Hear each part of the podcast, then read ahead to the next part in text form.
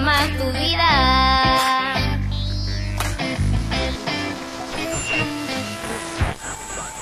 Creo que aquello que ha sucedido en Minero ha destapado mucho eh, sobre la hipocresía en sexualidad que vivimos en nuestro país. Algunas veces me dicen los papás, ¿cómo puedo hablar de sexo con mis hijos?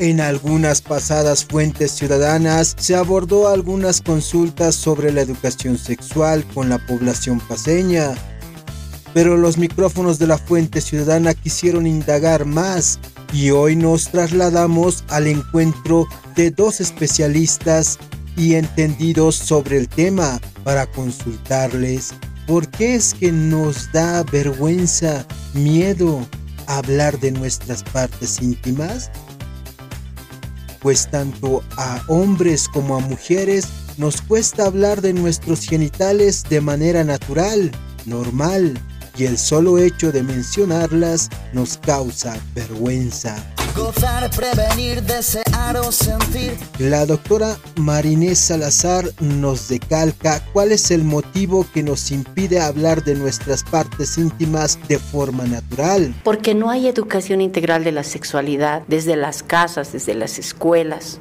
Si a un niño desde pequeño eh, se le dice tienes tu cabecita, tus orejitas, tu nariz, tus brazos, tu pene, tu rodilla, tu pie, no va a sentir vergüenza porque va a estar integrado el genital al resto de su cuerpo. Si a una niña se le dice tan lindos tus ojos, eh, tus cabellos, tu rodilla, tu pie, tus caderas, tu vulva, tu pecho, no va a tener vergüenza. Pero la mayor parte de la sociedad ha sido coartada por una violencia sexual deprivadora de mirar su cuerpo, de aprenderlo. Cuando la gente decía o un niño te dice, mi pene se ha parado, la gente dice, cochino, ¿de qué estás hablando? Te voy a pegar, ¿qué te estará pasando? Listo, eso te cohibe te avergüenza. Debemos de quitar lo pecaminoso, lo inmoral a nuestra sexualidad. Afirmaciones del licenciado en psicología Rodrigo Ayo. Miramos con estos ojos de pecaminosidad,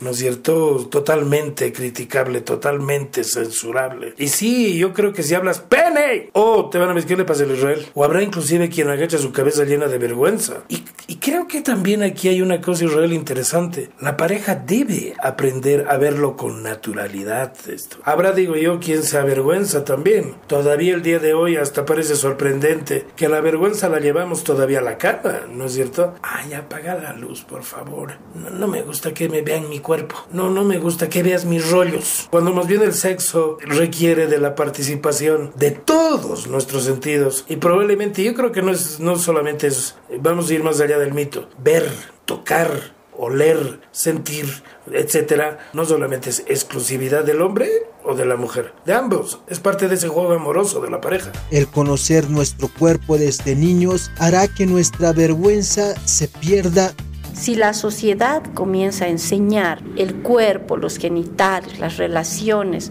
como algo natural, pero como algo eh, que merece respeto, valoración, placer también, eh, no tendríamos estas vergüenzas. ¿Será que la sociedad pueda madurar y poder hablar con naturaleza sobre nuestros genitales y todas las partes de nuestro cuerpo? Y así poder comprender la sexualidad más allá del coito.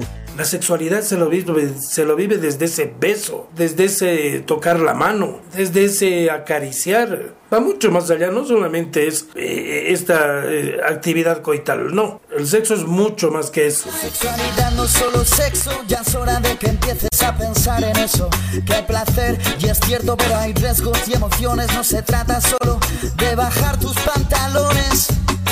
Luego de escuchar a estos dos entendidos en la materia, las conclusiones las sacamos cada uno de nosotros para el bienestar de nuestros niños y juntos forjemos una sociedad transparente e informada sin ningún tipo de tabú o vergüenza.